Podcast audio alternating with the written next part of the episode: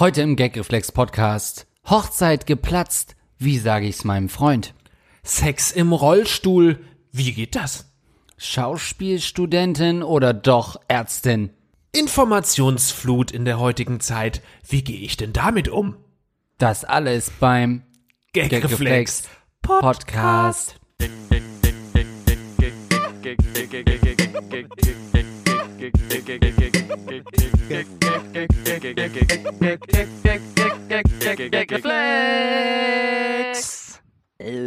Stetiges Geben und Nehmen, Leben vertreten im Oh. Regen. Oh. Und damit herzlich willkommen zum Gagreflex Podcast. Heute hört ihr jetzt gleich einen jungen Mann am Mikrofon, der sich Andreas Links nennt. Mhm.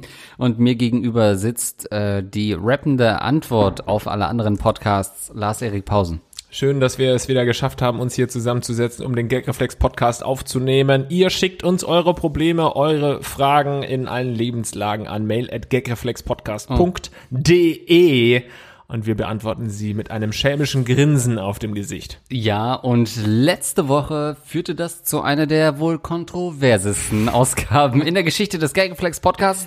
Wir sind natürlich von Haus aus, von Natur aus immer ein bisschen offensive, wie man so schön sagt. Eigentlich sind unsere Zuschauer, äh, Zuhörer auch super viel gewöhnt. Zuhörerinnen auch? Zuhörerinnen, jetzt für mich war das das Neutrum, sind viel gewohnt, aber letztes Mal haben wir ähm, äh, ja das Geständnis einer Geldherrin vorgelesen und die abartigsten Wünsche von Sklaven und da stockte selbst uns der Atem.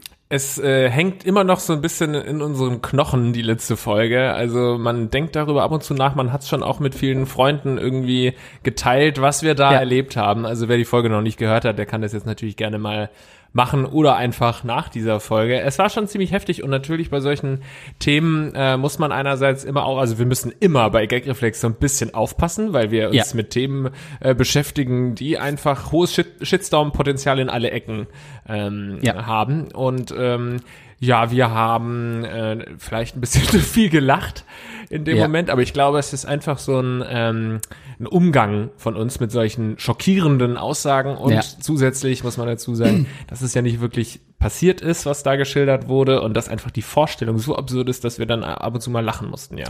Und es sind ja auch oft diese Wünsche dieser Sklaven sind auch oft nur Fantasie. Also da geht's nicht immer wirklich darum, das wirklich umzusetzen, sondern einfach mit jemandem darüber zu schreiben, dieses Ventil zu nutzen äh, mit einer Geldherrin ähm, und äh, ne, nicht unbedingt Sachen, die wirklich passiert sind. Ähm, aber in dem Sinne schickt uns gerne weitere solche Sachen, liebe Geldherrinnen Deutschlands. äh, wir sind immer offen dafür. Ich würde sagen, kurzer Themenwechsel. Hallo Lingshi und Lasi. Betreff ist Heiratsdesaster. Mein Freund und ich beide. Bitte? Schreibt der Ägypter? Die Ägypter? Ja, leider nicht. Ah, nee. okay. Mein Freund und ich, beide 29 Jahre alt, sind seit über acht Jahren zusammen. Für meinen Freund war immer klar, dass er das Konzept der Ehe unnötig findet und mir war es irgendwie egal. Im Moment ist es manchmal seltsam, weil um uns herum viele heiraten, Häuser bauen und Kinder bekommen. Vor kurzem dann die überraschende Wende.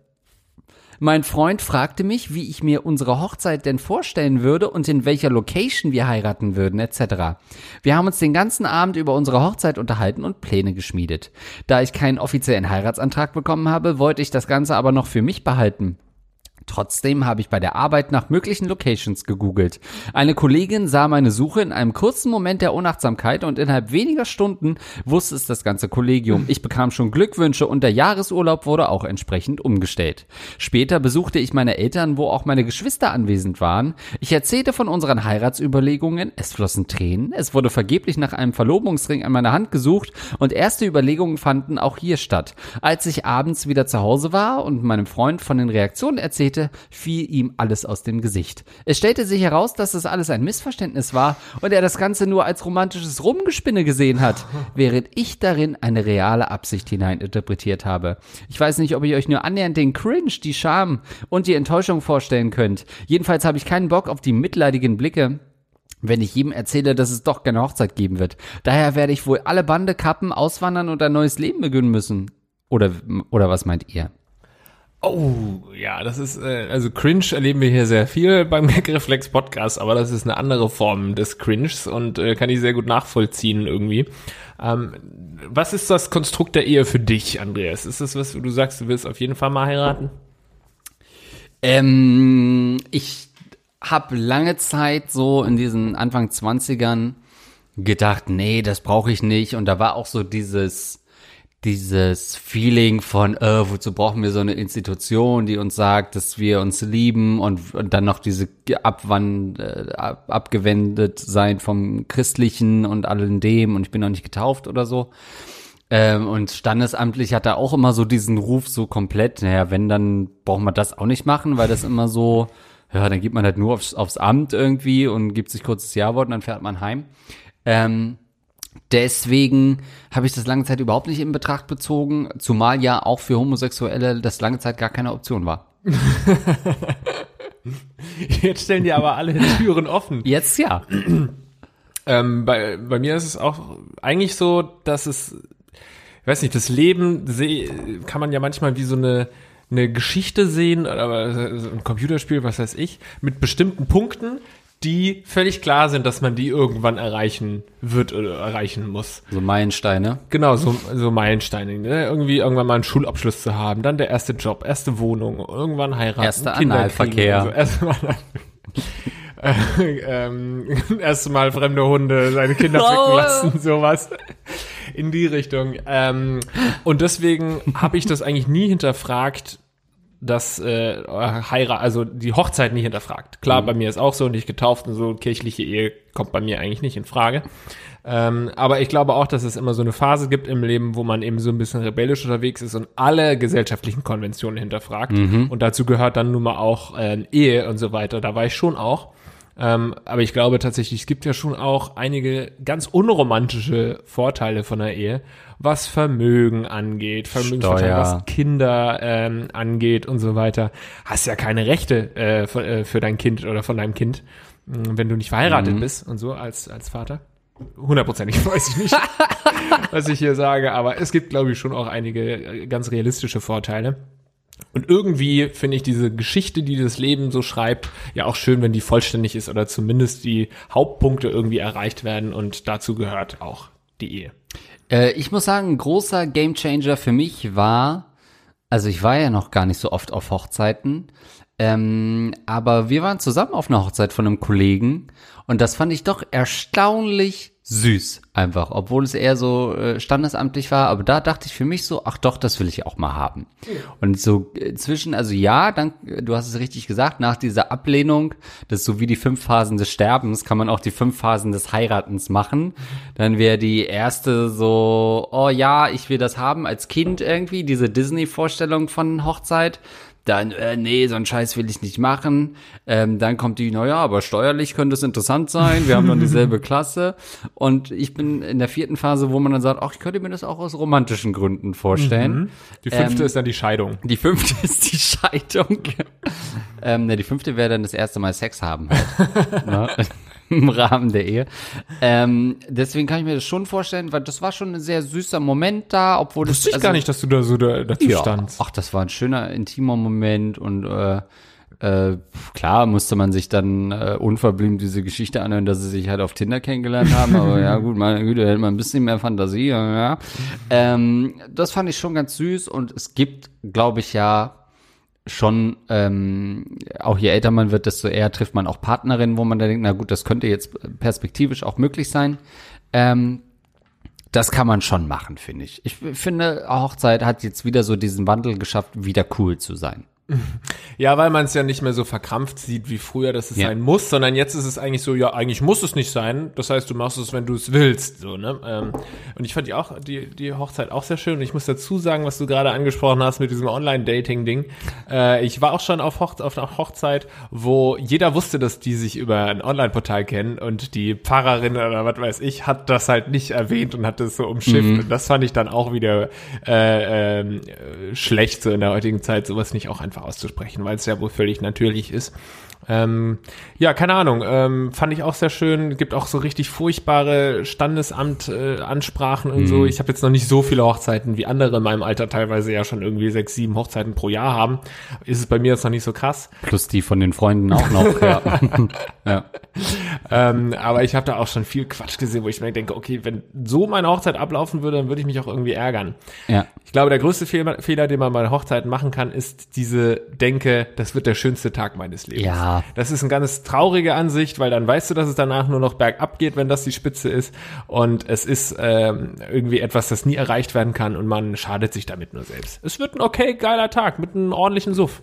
Ah, Es ist wie wenn man, äh, wenn man Gastgeber ist äh, bei einem Geburtstagsfeier, dann hast du auch den wenigsten Spaß, weil du bist immer für alle verantwortlich. Und das finde ich, jetzt äh, können wir den Kreis schließen, das ist nämlich die fünfte Phase für mich von der von der äh, Heiratsfindung oder von der Ehefindung. Vierte Phase wäre dann, ach ja, könnte man machen. Fünfte Phase ist für mich dann, fuck, das wird scheiße teuer. Ja. Und da, glaube ich, kommen wir ganz gut zur, zur Fragestellerin zurück. Vielleicht hat dein äh, Typ das nämlich doch auch schon durchaus ernst gemeint, weil wenn so ein, wenn man da als Mann drüber redet, man beschäftigt sich ja schon damit und vielleicht hat er am nächsten Tag mal ein bisschen gegoogelt und nicht im Sinne von, wo könnte man das machen, sondern was kostet die Scheiße denn?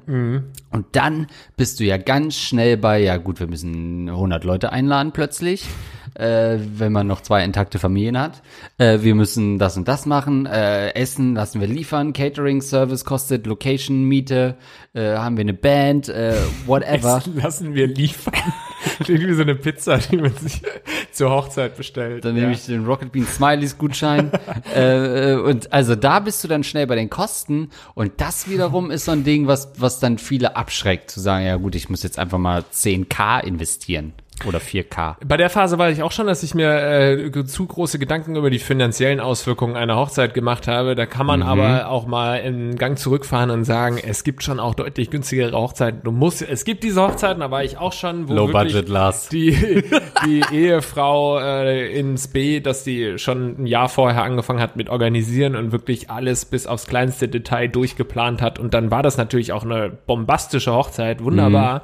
Aber es gibt auch andere Hochzeiten, wo du halt einfach sagst, du gehst mit deinen Familienleuten irgendwie was essen oder so, lädst sie ein und brauchst da nicht so viel Geld ausgeben. Und was man nicht vergessen darf, ist, gerade wenn man aus so wahnsinnig wohlhabenden Familien kommt wie wir, nein, dass man grundsätzlich sehr viel Geld von den Dein Vater ist Arzt.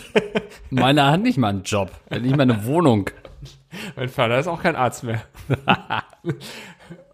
ja, gut. ähm, und äh, genau, du kriegst viel Geld von den Hochzeitsgästen zurück. Und wenn du, also 100 Leute Ja. schon sehr, sehr viel für eine Hochzeit, sagen wir mal so 50 ähm, Leute hast, dann kriegst du ja von jedem Hochzeitsgast wahrscheinlich auch man rechnet ja mal so mit 100 Euro, sagen wir mal irgendwas zwischen 50 und 150 Euro. Das heißt, deine Hochzeit kann schon ganz schön was kosten, ja? Ja, aber da bist du dann auch drauf äh, angewiesen. Seien wir mal ehrlich, als Normalverdiener bist du auch echt. Also es ist wie, äh, wenn Gaggeflex eine Live-Veranstaltung plant. wir müssen dann schon hoffen, dass die Leute kommen und wieder was reinbringen, weil sonst sitzen wir auf den, auf den Kosten. Das ist bei einer Hochzeit natürlich auch so. Man versucht es ja möglichst allen schön zu machen. Und wenn ich jetzt überlege, was haben wir denn? Wir haben zu siebt irgendwie dem Kollegen was geschenkt im Wert von 30 Euro oder so. Also wir sind dann halt auch richtig schlechte Hochzeitsgäste. Nein, es wir war haben ein bisschen mehr, Wir haben aber doch Geld da irgendwo reingestellt, ja, nicht? aber nicht viel mehr. Also Nee, im jeder ein Verhältnis. Fuffi war das, glaube ich, oder? Pff, jeder ein Fuffi, so what? Nein, niemals. Nee? Nein. Das äh, müssen wir nochmal recherchieren, ich glaube schon. Naja, aber das ist schon, du bist dann schon davon abhängig, dass die Leute auch wirklich kräftig draufzahlen bei so einer Hochzeit, dass sie richtig hinkommen. Ähm, Du könntest natürlich auch äh, äh, konvertieren, sage ich schon, aber oder rechtzeitig dir einen äh, Sexualpartner, einen Ehepartner suchen, der zum Beispiel so im kurdisch-türkischen Bereich angesiedelt ist. Da wird nämlich richtig viel. Da werden dann Hallen gebucht mit 1200 äh, Hochzeitsgästen. Dann kommen die äh, Hochzeitsgäste alle einzeln auf die Bühne und es wird vorgelesen, wie viel Geld gespendet wird. Und da Ach, kannst es dir dann halt nicht erlauben, wenn dann vorher irgendwie ja, Onkel, Onkel Mustafa irgendwie 1500 Euro vorgelesen wird. Kommt Andreas Link mit 4,85 Euro.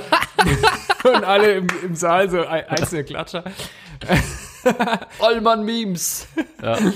Ähm, genau, also ähm, das wäre vielleicht auch eine Möglichkeit. Aber jetzt versuchen wir doch mal unserer Freundin hier zu helfen. Ja, also, ähm, genau, der, ich glaube wirklich, dass das Problem war, dass dein Boy vielleicht einfach das mal gegoogelt hat und Kostenüberschlagung oder Überschlag gemacht hat und dann so war, oh shit, das wird doch ganz Sinn, das kann ich mir gerade nicht leisten. Für dich wäre es an sich auch kein Problem gewesen, aber du hast natürlich das Problem des sozialen Drucks, weil das ist so wie, wenn du schwanger bist, kannst du nicht das heimlich verlieren, das Kind. Es wird dann ein Riesending. Du kannst nicht plötzlich sagen, ach, das mit dem Schwangerschaft, nee, das ist weg, aber frag mal nicht weiter nach. Ja. Nee, schwanger? Ich war nicht schwanger. Sind voll den fetten Bauch gehabt. Hä, Hey, dein, dein letzter In Instagram-Post ist noch vier Wochen, also come on. ähm, du kannst es nicht heimlich in der Gasse entsorgen und so ist es auch mit einem nicht stattgefundenen Hochzeitsantrag. Deine Kollegen wissen das einmal, das heißt, selbst wenn es für dich cool ist und es zwischen dir und deinem Freund cool ist und ihr sagt, ja, okay, ey, wir machen das über, übernächstes Jahr mal, scheißegal, der Typ ist in der Bringschuld, der musste jetzt irgendwie einen fucking Verlobungsring anstecken. Das ist jetzt sein Problem. Er hat es losgetreten, ihr habt darüber geredet, äh, deine Kollegen haben es mitbekommen, dumm gelaufen, aber er muss die Scheiße jetzt auslöffeln. Für dich natürlich das Learning auf äh, Arbeit, einfach keine privaten Sachen zu recherchieren. Es geschieht dir nämlich total recht, dass ich das rumgesprochen habe. Und einen zweiten Fehler, den du gemacht hast, ist natürlich, dich da schon in irgendeiner Weise mit zu beschäftigen, wo ihr feiern könnt. Weil, ganz ehrlich, ey, es gibt ja wirklich so Leute, die machen keinen Antrag oder so und sagen einfach, wir heiraten. Was ist denn das? Das, also das kommt für, also das ist doch nicht, Boah, da muss ich fast schon äh, rülpsen, weil das ähm, geht nicht. Du musst warten, bis er wirklich einen Antrag macht. Und wenn er das nicht macht, dann will er nicht heiraten. Dann kann man nicht irgendwie so, ach ja, ich buche schon mal die Location und zieh schon mal das Hochzeitskleid an und führe ihn da da einfach hin und überrasche ihn damit. Äh, übrigens, heute haben wir unsere Hochzeitsfeier. Ähm, also du hast den Fehler gemacht, dich da viel zu schnell reinzusteigern. Und er hat natürlich nach diesen Geschichten, die du erzählt hast, nicht irgendwie keine Ahnung, es wäre es wäre mir so peinlich, dann dann nochmal zurückzuziehen. Auch wenn ich es nicht gewollt hätte, wenn ich dich nicht hätte heiraten wollen. Nach der Story hätte ich gesagt, alles klar, Schatz, äh, hier äh, gebe Ja. ich dir einen Antrag. Das meine ich. Er ist in der Bredouille jetzt so oder so, aber vielleicht ist es auch ganz gut. Du meinst, ihr habt lange Zeit äh, nie darüber geredet, er wollte das nicht. Und ich meine, als Mann muss man auch manchmal gezwungen werden zu solchen Sachen. Ja. Herrgott, es gibt so viele Hollywood-Filme, wo der Typ einen späten Antrag macht und dann sagt sie irgendwann, nee, dann halt gar nicht. Und dann rennt er ihr hinterher im Regen und dann sagt er, "No, dann halt nicht, du Bitch. ähm, und nimmt sich die blonde Kellnerin. Meine Güte. Ähm, das geht schon. Er ist jetzt in der Bringschuld und er muss es machen und er muss es, hat dann auch noch zusätzlich das Problem, du erwartest es bereits. Er muss sich trotzdem noch überraschen. Er muss trotzdem noch dafür sorgen, dass es irgendwie was Cooles ist. Vielleicht müsste er erstmal die Grundstimmung so verschlechtern, vielleicht fremdgehen, damit äh, Guter die, Tipp. die Stimmung damit die Stimmung so mm, guter Tipp, damit die Stimmung so schlecht ist und du komplett abgelenkt bist von diesem Hochzeitsgedanken. Und dann kannst du auf Arbeit auch richtig brillieren und sagen, nee, nee, du, der hat die aus der Buchhaltung gefickt, das ist jetzt erstmal gar nichts, weil dann traut sich keiner mehr nachzufragen. Äh, dann wird getuschelt, aber dann ist die Grundstimmung so im Eimer, dass dann ein Hochzeitsantrag ja wirklich wie eine Offenbarung wirkt. Aber mir gefällt die Richtung, oder? Du täuschst eine Schwangerschaft äh, vor und machst jede Woche irgendwie ein Oh. Kissen mehr und dann, und dann verlierst du dein Kind und kannst allen sagen, ja, jetzt wollen wir auch nicht heiraten. Oh, shit. Das wäre gut. So auf Instagram auch immer Posts machen. Und dann kommt unten noch so ein Zipfel von, vom Kissen hervor. Oh, und du musst natürlich hoffen, dass er dich nicht anfassen will, aber pff, das wäre ja in der Ehe auch so. Also von daher, Also so, ich dachte nicht, äh, ihm Er ist mit eingeweiht? Er weiß das. so. Ja, ja, das ist jetzt alles nur, um äh, den Arbeitskollegen das auch beichten zu können, Ah. ohne dass es doof wird. und cool wäre, dass Aber, du dann ja. sagst, dass du das Kind verloren hast wegen der Affäre deines Mannes. Dann versteht es wirklich jeder. ah, schwierig. Naja, also er, er ist, er muss einfach den Move machen. Es hilft nichts. Er wird jetzt von deinen Kollegen genötigt, dich zu heiraten. Ja, sag ihnen einfach, dass da so ein Druck herrscht und was gibt es für einen besseren Grund zu einer Hochzeit als gesellschaftlicher Druck? Wenn der Druck existiert, kannst du ihm einfach sagen, sorry, mein Lieber, ähm, ich traue mich nicht mehr ins Büro zu gehen und das zu sagen, deswegen geh jetzt auf die Knie und mach mir einen Antrag. Ja, Schluss machen ist natürlich auch eine Option, um das noch Okay. reinzuwerfen, weil sie das ja zum Schluss gesagt hat, ne? Ähm, weil das war schon eine wahnsinnig unempathische Aktion seinerseits und er sollte sich da entweder für entschuldigen oder einen Antrag machen, äh, wenn er das jetzt einfach so durchzieht und sagt, na gut, ich habe jetzt gesagt, ich will gar nicht heiraten. Sie ist zwar mega traurig, ich habe sie komplett fertig gemacht, aber warum soll ich sie heiraten? Guck mal, ihm ist es ja eigentlich auch egal. Er hält davon nichts, aber das heißt ja nicht, dass er das hasst, dass er sagt, ich will nicht heiraten, weil, sondern also er hat keinen guten Grund dagegen, sondern im Endeffekt ist es ihm ja auch egal, dieses Konstrukt. Und wenn es dir wichtig ist, dann kann, dann kann es ihm auch egal sein, wenn ihr heiratet. Aber äh, zu deinem Punkt da zurück, also wenn du auf Nummer sicher gehen willst, dann lässt sich halt wirklich voll laufen. Weil wenn du erstmal schwanger bist, was soll er dann noch machen? Dann kommen die ganzen anderen Faktoren, die wir hatten mit rechtlich, es muss mein Kind sein und so weiter. Ähm, also lass dich entweder schwängern oder schieß den Typen ab. also binde dich für immer an ihn durch ein Kind oder sag, na meine Güte, das war's, ciao. Ganz kurz, meintest du gerade mit volllaufen lassen? Ja, ich habe so formuliert, meine Güte, ich stehe dazu. Ich dachte, sie soll sich, sie soll Alkoholikerin werden. Nee, ich meinte das äh, Schön halt, ne? voll triefend. Ja, ja. Hm, Vielleicht klappt's ja. Ja. Gut, dann kommen wir zur nächsten Frage. Betreff in den Rollstuhl gesoffen finde ich jemals Liebe. Lars schüttert sich, schüttelt sich. Hallo liebes Podcast UFO Team. Ich, männlich 25, habe mich vor gut einem Jahr in den Rollstuhl gesoffen. Damals hat meine Freundin Schluss gemacht, weshalb sich meine Alkoholsucht intensiviert hat und ich irgendwann aufgehört habe zu essen. Das hat meine Nerven so stark angegriffen, dass meine ganzen Beine taub geworden sind und ich gar nicht mehr laufen konnte. Das hat sich mittlerweile ein wenig gebessert, aber der Rollstuhl wird mich erstmal noch einige Zeit begleiten. Jetzt zu meinen Fragen. Werde ich jemals eine Freundin finden? Wer will schon einen Typen im Rollstuhl? Wie soll ich ficken? Zweitens. Steht es da? Ja. Einfach nur die Frage, wie soll ich ficken? Zweitens, könntet ihr euch vorstellen, eine Partnerin zu haben, die im Rollstuhl sitzt? Und jetzt müssen wir wieder höllisch aufpassen. Nein, das lieben die Leute an uns, dass wir ganz frei rausreden, was wir wollen und ich hinterher bei dir anrufe und sage, schneid das bitte raus. Also, ähm, erstmal krass, dass sowas passieren kann. Ich dachte, ich habe den Betreff gelesen ähm, damals und dachte, er hätte dann halt irgendwie ein Auto oder einen Fahrradunfall gehabt und, und, und Ja. ist deshalb irgendwie im Rollstuhl gelandet nach einem Suff. Aber der hat einfach gar nichts gemacht und landet trotzdem im Rollstuhl. Ja, das ist ja auch, wie erzählt man sowas denn? Oh, warum bist du im Rollstuhl? Ja, pff, ich habe mich getrennt und dann gesoffen, bis die Beine taub wurden. Nein, also du weißt ja, was dir bläut, wenn du hier uns schreibst, deswegen äh, verzeih uns die Lacher und natürlich ganz, ganz tragisch, was du da gemacht hast. Ist mal was, mein Junge, ähm, würde meine Oma sagen, wenn sie sich nicht tot gesoffen hätte.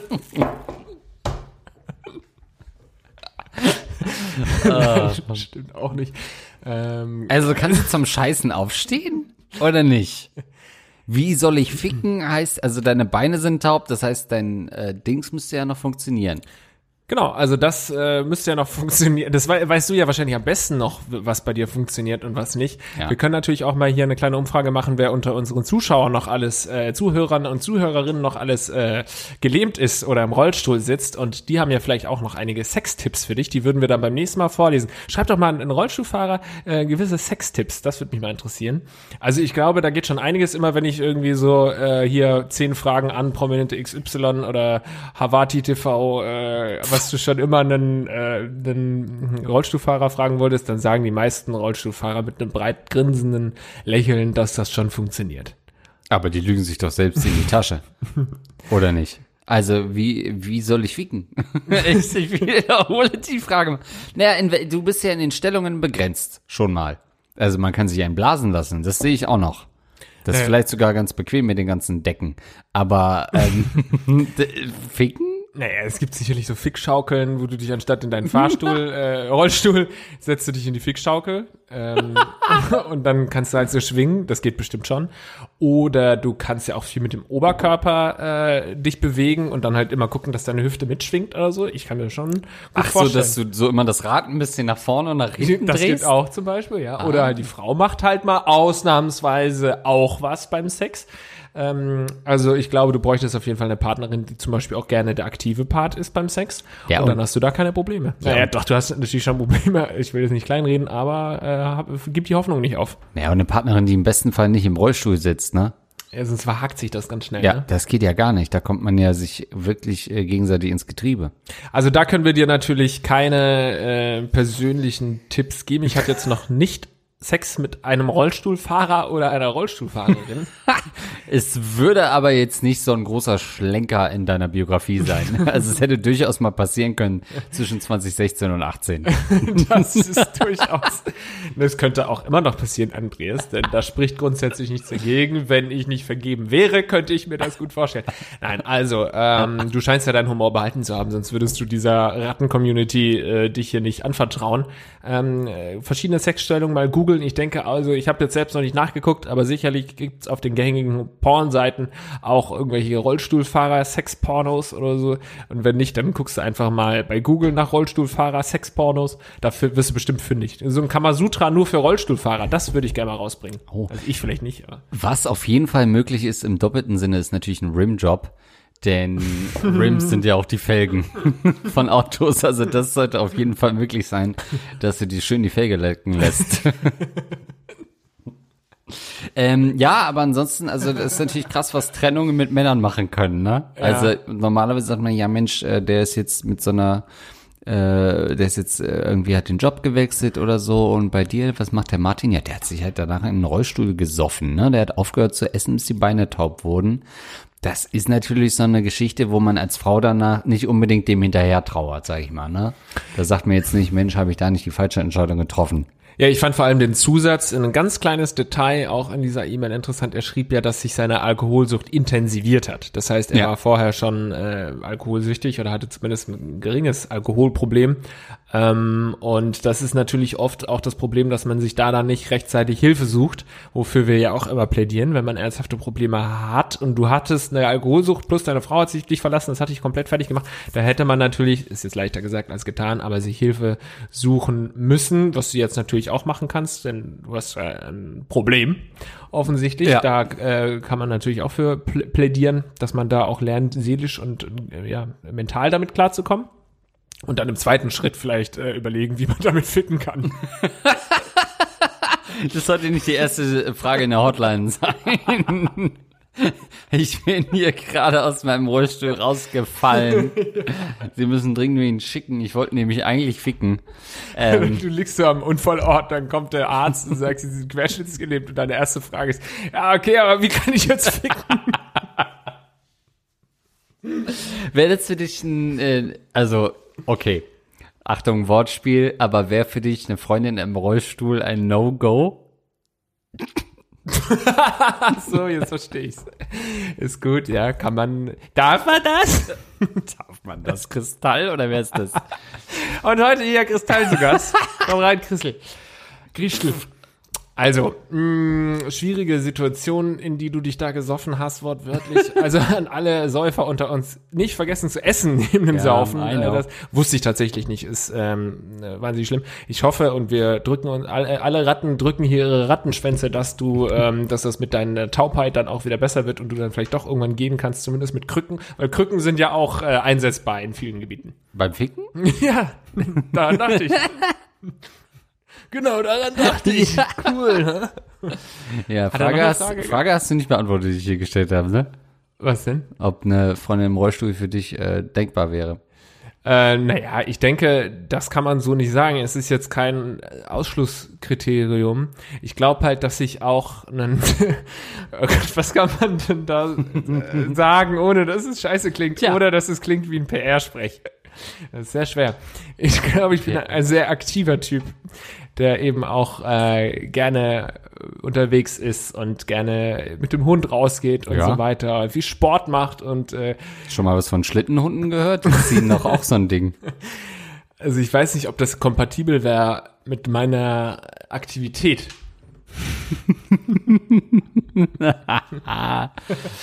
das ist das politisch korrekteste, was ich ähm, da jetzt als Aussage machen kann. Ich glaube schon, ey, du kannst dich doch verlieben Du spielst übrigens privat Rollstuhlbasketball, ne? Das muss man dazu wissen. Also ich glaube tatsächlich, dass, und das ist wiederum der traurige Part hier an der ganzen Geschichte, ähm, dass es sehr unrealistisch wäre, dass ich mich in eine Rollstuhlfahrerin verliebe, weil ich keine Rollstuhlfahrerin kenne. Ich kenne de facto keinen Rollstuhlfahrer besser oder eine Rollstuhlfahrerin besser, weil die Gesellschaft ja da sehr stark äh, ausgegrenzt wird sozusagen und gesplittet wird und geteilt wird und man gar nicht so richtig zusammenlebt. Das heißt, wieso sollte ich mich in eine Rollstuhlfahrerin verlieben und mir das irgendwie vorstellen, wenn ich nicht mal eine kenne?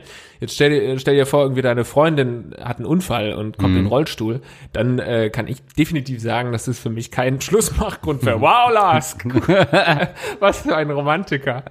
Äh, nee, tatsächlich. Also das wäre ähm, dann eben eine Sache, mit der man leben müsste und äh, ficken müsste. Und ich glaube, ich glaube, dass äh, diese Einstellung. Ich hab's verstanden, Herr Doktor, aber wie kann ich Sie ficken?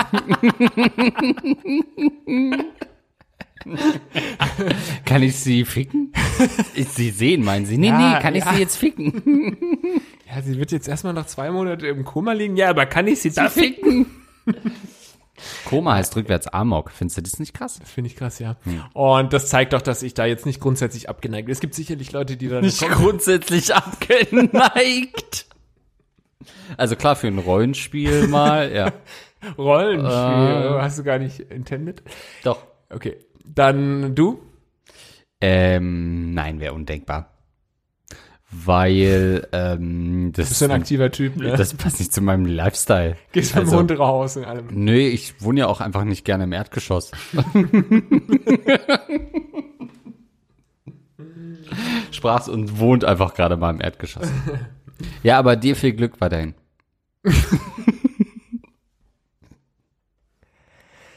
Also wie gesagt, an alle unsere Zuhörerinnen und Zuhörer, die in einer ähnlichen Situation sich befinden, gerne mal uns ein paar äh, Kommentare schicken und dann werden wir die vorlesen.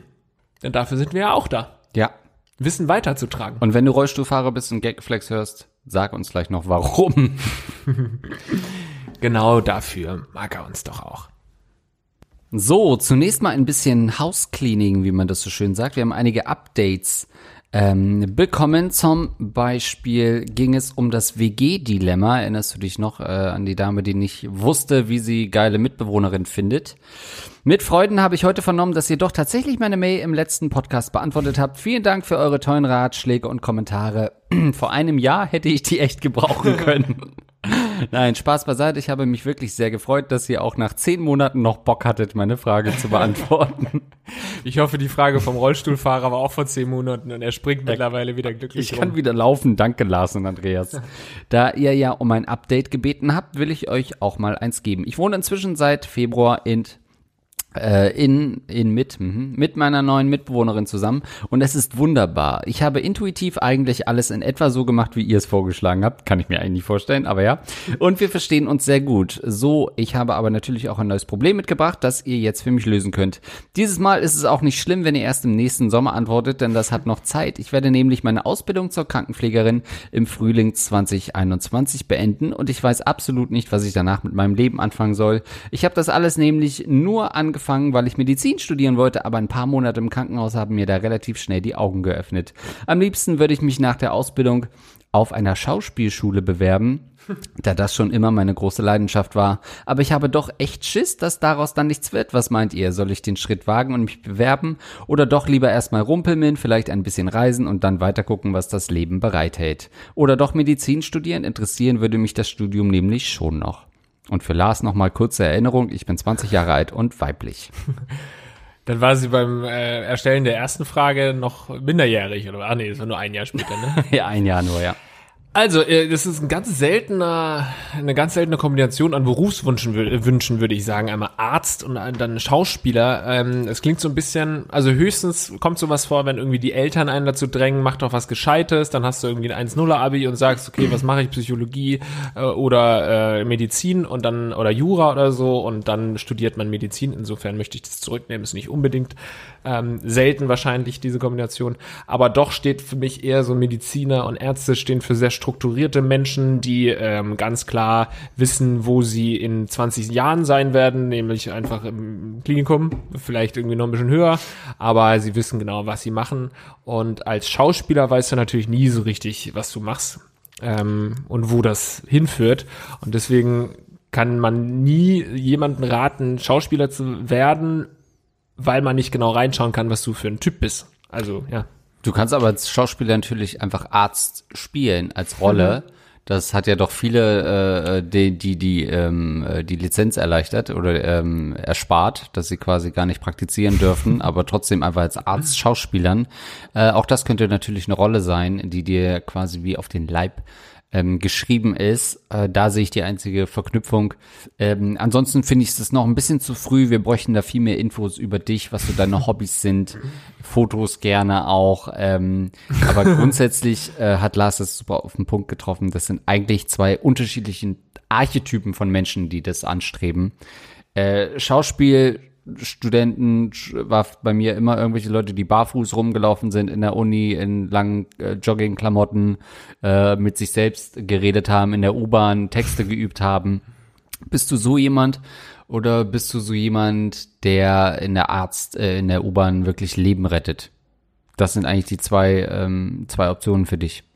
Bei viele, weil du hast ja vorhin äh, das so rum gesagt, aber andersrum kann man auch sagen, es gibt, glaube ich, auch viele Ärzte, die dann schauspielen, ne? Also so tatsächliche, zum Beispiel hier äh, Calvas oder so, die ist doch tatsächliche Psychologin, oder? Und die Ja, aber er ist ja kein richtiger Arzt. Psychiaterin oder so. Also sie ist natürlich Doktor, aber ja nicht, also sie redet ja eher von so einem Krankenhausding, oder? Ich, ich würde jetzt, Auch hier der Doktor. also für mich ist jetzt nicht, äh, die Vorzeigeärztin Deutschlands ist nicht Andrea Calvas. Das ist die einzige, die mir gerade einfiel. Ähm, ja, äh, ich glaube nicht, dass du ein 1,0 Abi hattest ähm, und deswegen Medizin studieren willst, weil du machst ja erstmal eine Krankenschwesterausbildung. Wahrscheinlich hast du 2,4 und bist deswegen 23 Jahre erstmal Krankenschwestergehalt einfahren, Ja. um dann nochmal 10 Jahre Medizin zu studieren. Ähm, und äh, außerdem ist es ja auch nichts für dich. Dann musst du, so abgedroschen das auch klingen mag, äh, auf dein Herz hören. Hast natürlich noch ein bisschen Zeit, auf dein Herz zu hören. Und was man natürlich auch sagen kann, also wenn du dich drauf einstellen kannst, Oder das als Scha- Abhören, ja. als Schauspieler ähm, nicht einen absolut geregelten Tagesablauf zu haben, wenn das alles für dich okay ist und so, dass du unsicher bist, okay, du hast mal zwei Monate einen Job, dann hast du aber vier Monate gar keinen Job im Jahr und dann hast du wieder einen und so, wenn das alles für dich okay ist, dann kannst du dich ja auch mal auf eine äh, renommierte Schauspielschule bewerben jetzt schon. Und da ist es ja so, dass oft nur sehr wenige Leute angenommen werden. Und wenn die dich annehmen, dann weißt du zumindest schon mal, dass dein äh, Talent vorhanden ist und dass Leute in dir auch irgendwie was sehen. Und dann kannst du diesen Weg auch gehen, glaube ich. Wenn du jetzt einfach sagst, okay, ich breche dieses, diese Ausbildung ab und versuche mal zu irgendwelchen Castings zu gehen und so weiter, das ist wirklich sehr unsicher, weil das äh, ist zum Scheitern verurteilt, es sei denn, du hast wahnsinnig viel Glück. Aber wenn dich eine Schauspielschule, eine renommierte annimmt, why not try it? Ja, oder geh auf Partys und schlaf mit einem Regisseur. Also ich meine, was in den 90ern funktioniert hat, funktioniert auch 2019 immer noch problemlos. Aber 2019 würde ich dann natürlich nicht sagen, schlaf mit dem Regisseur und hol dir so einen Job, sondern schlaf mit dem Regisseur, erpresse ihn dann, werd so bekannt, geh in Talkshows und krieg dann die Engagements. Denn das ist 2019 für mich. Wieso würdest du sagen, dass es Smart. erfundene Geschichten sind oder was? Wenn, wenn, Nö. Du, sie soll schon wirklich mit dem poppen. Auf was ist denn das jetzt gerade eine Anspielung? Naja, generell, was? Wie ist das jetzt 2019 für dich? Das verstehe ich gar Naja, dass jetzt die Männer ja zum Glück an den Pranger gestellt werden für diese Sachen und man nicht mehr Jobs kriegt, indem man mit irgendwelchen Leuten schläft und dann in der Hoffnung, dass es im stillen Kämmerlein bleibt und man dann wieder besetzt wird, sondern man nutzt ja die Besetzungscodes als Waffe. Also ich glaube, Frauen sind fähig genug und müssen jetzt nicht mit dem Regisseur schlafen, um jetzt einen Job zu bekommen in, in der Schauspielbranche. Andreas, ich verstehe das überhaupt nicht. Du bist so ein Lolli geworden, ey. Sauf dich mal in Rollstuhl und schieb ich dich durch Hamburg, wie in dieser ähm, ziemlich beste Freundin-Nummer. Da könnte ich uns auch vorstellen, unsere Zukunft. Also einfach mal bewerben und ähm, oder meinetwegen auch zu Castings gehen nebenbei. Das kannst du ja wirklich auch schon mal machen, wenn Ja. du deswegen nicht deinen Job aufgibst, sondern du sagst, du machst jetzt weiter, hast aber am Wochenende oder am Abend oder was weiß ich, ab und zu mal Zeit, wenn du Spätschicht hast, machst du morgens irgendwie ein Casting mit und wenn du dann irgendwann mal eine gute, äh, einen guten Job bekommst oder zumindest einen ersten Job, dann kannst du dich da so ein bisschen reinfuchsen. Und eh immer verhüten. Jetzt kommt eine wunderschöne Frage, die mal was ganz anderes ist. Zurzeit studiere ich Rechts- und Politikwissenschaften und bin auch mit meiner Studienwahl ganz zufrieden. Nebenbei interessiere ich mich sehr für Musik, Popkultur und Medien und könnte mir auch sehr gut vorstellen, einmal selbst in die Medien zu gehen. Ich betrachte die Informationsflut, die einem im Internet entgegenströmt, sowohl als Fluch als auch als Segen. Ich finde es unfassbar schwierig, mich auf äh, bestimmte Medien festzulegen und möchte eigentlich so viel wie möglich mitbekommen. Hier macht mir aber die große Auswahl an Informationsquellen, Print, Podcast, Radio, YouTube etc. einen Strich durch die Rechnung. Zwar kann man viele hochwertige Formate auftreiben, dennoch bin ich auch angesichts der schier endlosen Möglichkeiten etwas verwirrt und überfordert. Deswegen meine Frage, wie bleibt man heutzutage am Tagesgeschehen und kann sich auch gleichzeitig mit seinen Interessensgebieten auseinandersetzen, ohne von den eigenen Studien abgelenkt zu werden. Und dann habe ich mich noch nicht einmal mit meinen potenziellen Berufswünschen auseinandergesetzt. Ihr erkennt vielleicht mein Problem und könnt auch aus eigener Erfahrung berichten. Wie macht ihr das so? Ja, das finde ich auch eine sehr, sehr schöne Frage. Gerne häufiger in diese Richtung gehen. Ähm, die, da müsste ich aber eigentlich erstmal überlegen, was man da so antwortet. Ähm, weil natürlich, ja. das äh, ist schon auch ein Problem, dass ich sehe und spüre, so dass man wirklich eine, eine gewisse Überforderung spürt. Ja ähm, weil einfach man immer das Gefühl hat, okay, ich informiere mich zwar auf diesem Wege, bekomme dann aber zum Beispiel höre ich jetzt, irgendwann habe ich gesagt, nach einer sehr unpolitischen Phase, wo ich mich wirklich gar nicht mehr um Politik gestärkt habe und Informationen und Nachrichten und sowas, ähm, äh, sondern war ich einfach nur noch feiern, weißt du? Und Ficken dann ja. Und da habe ich dann irgendwann gesagt, ich muss jetzt mal wieder anfangen und ähm, habe überlegt, wie mache ich das? Und äh, ja, anfangs wieder so ein bisschen, keine Ahnung, ein Spiegelabo oder so wieder abgeschlossen, mhm. was ich immer mal wieder mache. Mhm. Und bei mir im Moment ist es so, dass ich einen ganz guten Flow drin habe, was Nachrichten angeht, indem ich morgens immer Deutschlandfunk äh, Nachrichten höre. Mhm. Ähm, so ein, zwei Folgen, die gehen immer so drei, vier Minuten. Und danach äh, Lage der Nation, beziehungsweise dann erstmal noch Steingarts Morning Briefing, was so ein mhm. bisschen stark, ja, eher so konservatives Medium ist, was für mich ganz gut ist, mal outside of the bubble zu denken. Und dann noch Lage der Nation Podcast, der einmal die Woche äh, rauskommt und sehr empfehlenswert ist. So diese Podcast-Medien höre ich jetzt momentan, um mich zu informieren, merke aber, auch wenn das so vielseitig klingt, kriege ich ganz viele Sachen gar nicht mit so, dann, dann wird irgendwie ähm, das eben in dem einen kurzen drei, vier Minuten Nachrichtenbericht von Deutschlandfunk gar nicht erst behandelt, Steingart sowieso mhm. nicht. Und dann merke ich, dass ich so eine Woche irgendwie eines, in, zumindest ein, ein, ein, mittelgroßes Thema gar nicht gehört habe. Und das mhm. ist dann wieder dieses Überförderungsgefühl.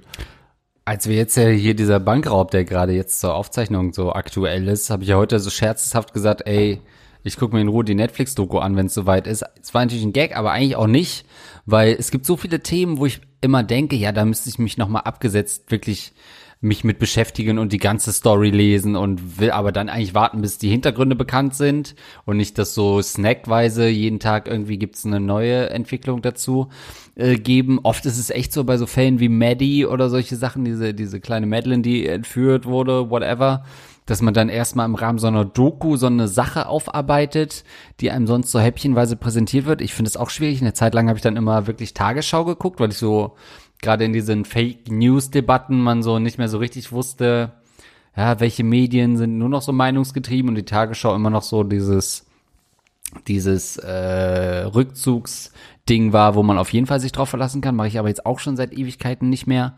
Ähm, dann habe ich Presseclub mal eine Zeit lang geguckt auf, auf Phoenix, weil ich das immer ganz gut fand. Die haben sich in ein Thema genommen, mit Journalisten nochmal besprochen, ohne so Politiker-Söze, sondern einfach verschiedene Meinungen. Mache ich jetzt auch schon länger nicht mehr. Also ich merke da schon, dass mir da so ein, so ein Bedarf fehlt. So das Spiegel-Abo habe ich irgendwie seit Jahren auch nicht mehr, weil ich dann irgendwann mich nicht mehr so mit dem Medium identifizieren konnte. Und gerade in der Zeit, wo sich Deutschland so super politisiert hat, mir da zu viel Meinungs- Artikel einfach auch waren, wo ich so dachte, na, jetzt will ich eigentlich die Gegenseite haben oder zumindest beide Standpunkte haben.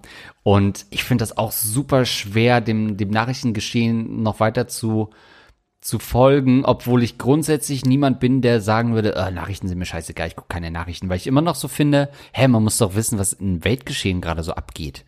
Also zumindest die Headlines einmal durchforsten, um zu sehen, ob die Welt da draußen noch so ist, wie wir sie kennen. Das finde ich eigentlich super wichtig.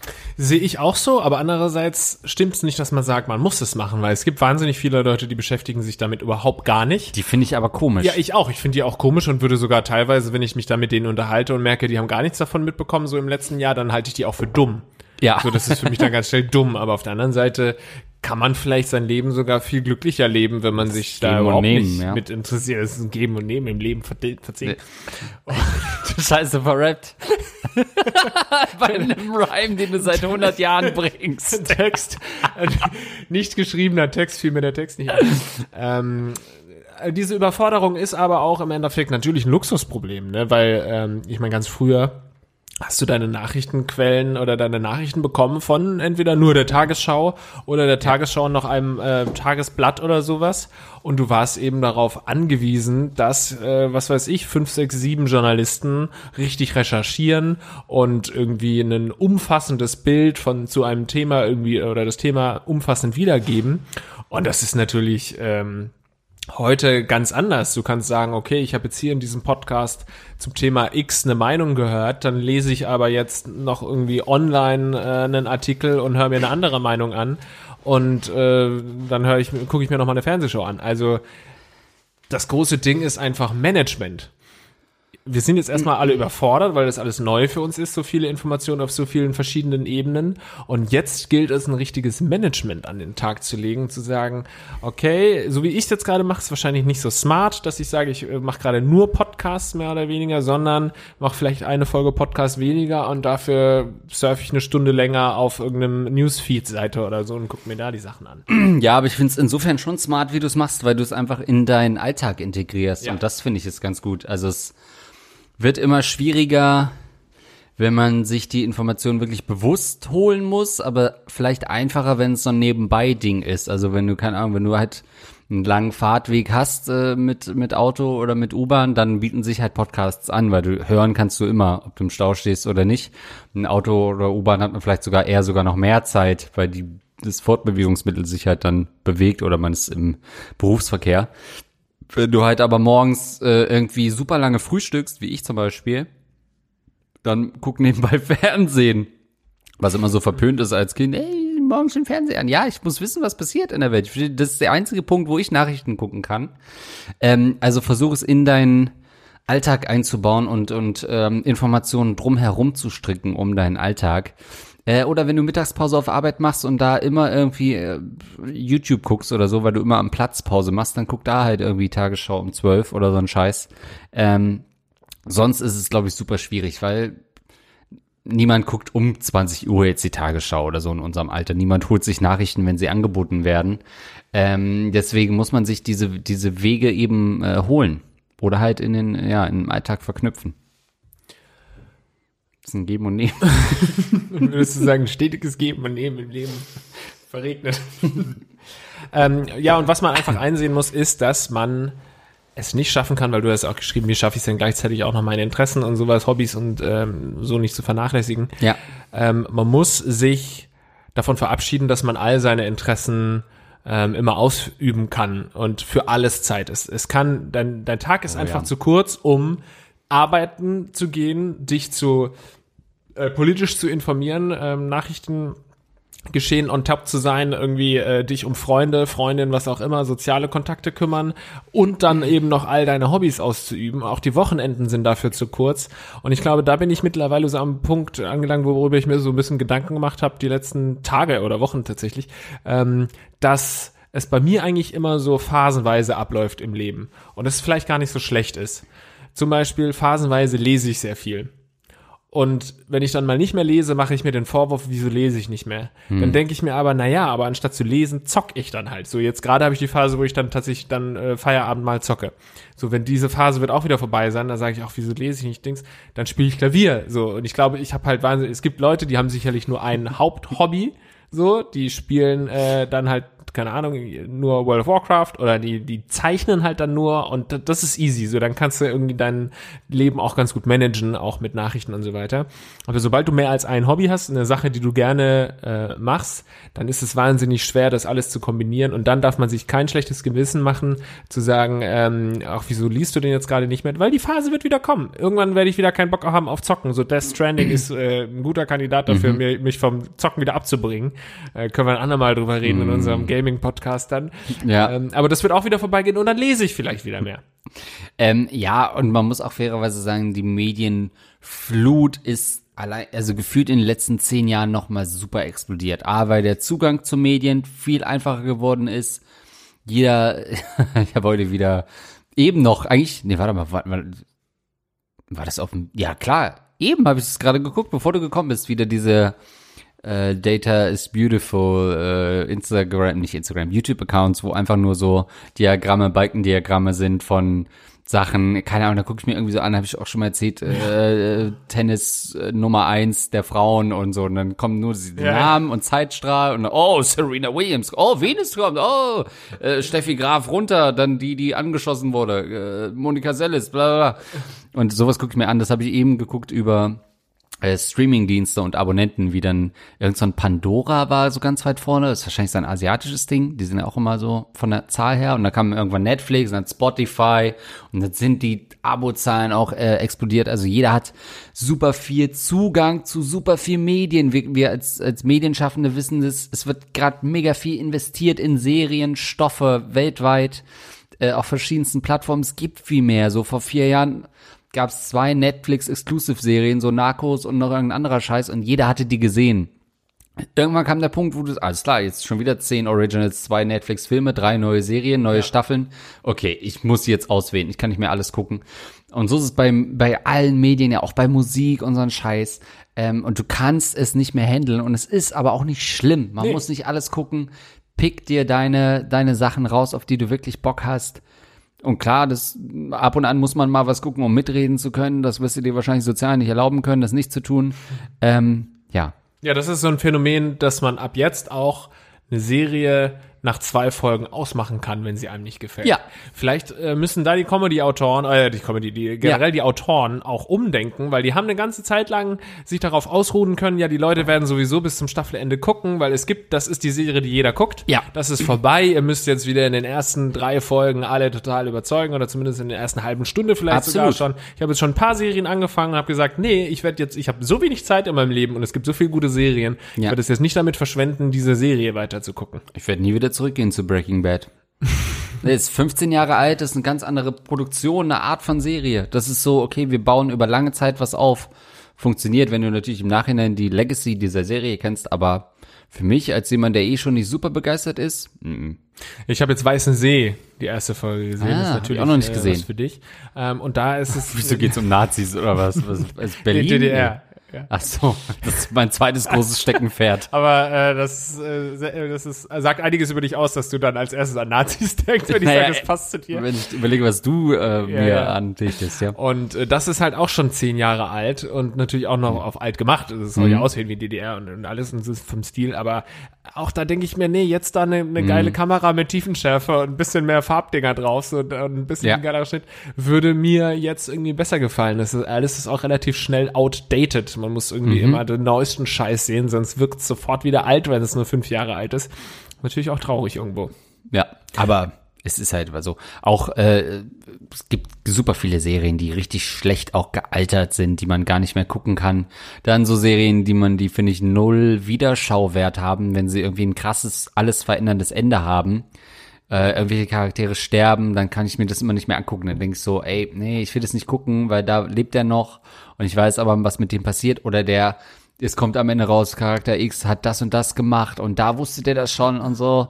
Ähm, führt uns aber komplett weg vom Thema. Nein, aber die Zeiten sind doch nun wirklich komplett vorbei, dass du eine Serie zweimal, Zweimal anschauen schaust? kannst. Gut, da, das kommt, sag jetzt ich, der sich grundsätzlich nie irgendwas zweimal anschaut. Höchstens einen Film, den, den ich richtig gut finde, aber da auch aller, Ja, aller, aller höchstens dreimal, weil so viel Zeit hab ich in meinem Leben nicht mehr, wenn du es hochrechnest. Du hast nicht mehr so viele Stunden Zeit, um alle geilen äh, Serien und Filme zu sehen, plus deine Lieblingsserien zwei, dreimal. Eine Serie, wie lange Zeit verschwendet man denn da vor, vor dem Rechner, wenn man die dreimal schaut? Werden viele jetzt sagen, na und, das ist ja, ich bin äh, ja halt ein Riesenfan, ich gucke das voll gerne, dann fallen mir neue Ja, Sachen auf. Nee. und? Wir hatten eben gerade in der Firma wieder die Diskussion, ah, ich habe siebenmal Friends gesehen oder so. Sitcoms nochmal ein bisschen was anderes, weil die Handlung meist sich bei vielen Sitcoms gar nicht groß verändert über Staffeln, außer dass dann mal Charaktere ausscheiden. Aber es ist ja manchmal so in sich abgeschlossen. Und wie bei den Simpsons früher in den Staffeln, dann hast du immer wieder am Ende denselben Startpunkt und so weiter. Aber selbst da ist es super schwierig. Auch Videospiele. Nun, vielleicht ein Spiel in meinem Leben mal zweimal durchgespielt, aber das ist mir oft so, wieso soll ich das jetzt nochmal machen? Ja, okay, New Game Plus habe ich neue Waffen und neue Leben und äh, naja, ist mir egal. Selbst so Story-Spiele, die darauf angelegt sind, dass du die dreimal spielen sollst, weil immer was anderes passiert. Ich spiele eine Version, die gucken mir die anderen Enden online an. Spiel das nicht zweimal durch. Oder alte Spiele neu aufgelegt mit so, ja, sowas. Ja, Nee, da, maximal. Das ist einfach nichts für mich, äh, was ich nachvollziehen kann. Aber gut, jeder wie er das gerne möchte. Als Tipp, den ich dir noch mitgeben kann, wenn es dich stört, dass du zu wenig Podcasts hörst, was bei mir auch äh, lange Zeit der Fall war, dass ich da nicht mehr hinterhergekommen bin, einen Hund äh, zu legen. Weil tatsächlich, seitdem ich den Hund habe, bin ich ja auch dann äh, zweimal dann äh, kurz draußen, so, so 20 Minuten oder so morgens und, und, und abends oder beziehungsweise auf dem Weg zur Arbeit und so muss ich jetzt hinlaufen und so. Und da habe ich jetzt immer Podcasts auf Ohren. Ja, und ich aber was für Podcasts? Ich habe, ich höre den Gagreflex-Podcast hauptsächlich. Nein, äh, ganz unterschiedliche. Ich habe jetzt zum Beispiel Zeitverbrechen, wo ich Jahre so. oder Monate lang gesagt habe, ich alle reden darüber und ich habe keine einzige Folge gehört. Dabei weiß ich, dass es was für mich wäre, weil ich auf so Crime-Zeug stehe. Und jetzt höre ich das und habe schon einige Folgen gehört und I love it und werde jetzt weiter. Und jetzt habe ich äh, diese Dings äh, alles gesagt, auch wieder von Zeit. Also, Das soll jetzt hier keine Zeitwerbung sein, aber alles gesagt ist dieser Podcast, der teilweise auch fünf Stunden mit einem Gast geht und so, ne? Also vier, fünf, acht, Ach so, dieses Stunden. so lange wie der Gast Genau, will, das Interview, ja. ne? Ah, hm. Und ähm, da habe ich jetzt auch die erste Folge, gerade auf dem Weg hierher, habe ich reingehört und ich habe so gehofft, dass ich die Art nicht mag, dass ich mir das nicht rein, weil dann weiß, äh, weil, weil äh, dann wüsste ich, okay, ich kann einfach den nächsten Podcast ausprobieren. Ja. Jetzt, wo ich merke, das ist wahrscheinlich ganz cool, das ist sympathisch gemacht, habe ich halt ein echtes Problem, weil da so viele Folgen drin sind, die mich, mich interessieren und acht oder fünf Stunden gehen. Und äh, das kann, könnte ich nicht ohne Hund bewältigen. Ich wollte nämlich aber eigentlich auf was anderes hinaus, weil ich dachte, du hörst dann auch Hunde-Podcasts, so. was dann wieder so ein selbstspeisendes System wäre, dass du eigentlich dadurch auf Content kommst, den du nicht hättest ohne den Hund. Also sprich, such dir kein Hobby, was wiederum neuen Mhm. Ja. äh, Bedarf an Content schafft, weil dann äh, verbrennst du die Zeit doch wieder mit Content, den du sonst nicht gehört hättest. Habe ich tatsächlich auch gemacht, bevor ich den Hund geholt habe, mir ganz viele Hunde-Podcasts reingezogen. Ähm, ja, aber das kann man empfehlen und wenn du dir keinen Hund holen willst, dann tatsächlich sich dazu zwingen, irgendwie mal abends noch einen Spaziergang zu machen und einfach Podcasts zu hören. Ja. So, jetzt haben wir aber genug Tipps gegeben. Reicht, würde ich sagen. Und ich, ich würde sagen, apropos Zeitverbrechen, unsere Zeit ist auch schon wieder vorbei für diese Woche, lieber Lars. Dann waren das wohl eure Fragen. Und uns fehlten die Antworten. Ihr könnt uns, wenn ihr uns unterstützen wollt, auf iTunes einfach mal die volle Dröhnung an Bewertungen reinballern, wie die Blöden. Ja. Ähm, jetzt im Anschluss gibt es gleich noch eine extra Folge für alle Patreon-User, die uns ähm, unterstützen, ab 5 Dollar. Genau Und, so ist das. ähm, Genau, was gibt's noch zu sagen? Eigentlich wenig, außer dass ihr uns natürlich auch auf Instagram und so weiter folgen könnt. Ähm, äh, Andreas findet ihr unter Linkstagram. Und äh, Lars unter Lars Erik Pausen. Vielen Dank an unsere Patreon- und äh, Patreon-Unterstützer. 5 Dollar. Hassmeister Krause, der letzten Folge übrigens. Daniel Elsner, Luxen, Paul-Erik Glasen, Fabian Spampinato. Lukas Rauscher, Florentin Will, geföhnte Hoden, Niklas, Bonaventura Sötzfleisch, Chimidlidilidu. Ja, komm, jetzt denkst du dir Sachen aus. Ja, ich habe den noch nie richtig ausgesprochen, aber das ist so ein Running Gag zwischen ihm und mir. Aha. Das enorme Lineal, Sascha Hornung, Gras Erik Lasen, äh, Gras Erik Pausen, André K. Ratte, Arche the Northstar, Trombonessis, Das ist es. Trupp- Suppenkoma-Patient, Suppenkoma-Patient, Yannick, Interfector 7890, Snack Besteck, Benji, Henrik Pedersen, Ferida Ficker, Awesome Vieh, Eduard K., Rattenmann, das goldene Prinz Albert Piercing, Gaylord Wilhard Wixen, Oh, wow. jedes Mal, Swart Kabel, Dude, Alexander Kalemba, MC Sniper, Fozias, Marvenger und Next Jam Pam. An alle Zuhörerinnen und Zuhörer, merkt euch diese Listen. Ihr müsst diese, wenn wir mal wieder einen Live-Auftritt Oh, machen, müsst ja. ihr das mitsprechen können. So natürlich auch unsere 10 Dollar Unterstützer. Zum einen ist das Hans Gork, Aaron Abenteuer, Basti Winkler, Simon Müller, Zimtraucher, Captain Jizz Fresh Imbiss, Dalo, der Rattenfänger von Hameln und Mo Nirvana. Vielen, Ihr vielen seid Dank. Die allerbesten, Andreas, du bist der zweitbeste. Wir sehen uns beim nächsten Mal wieder. Ciao. Ciao.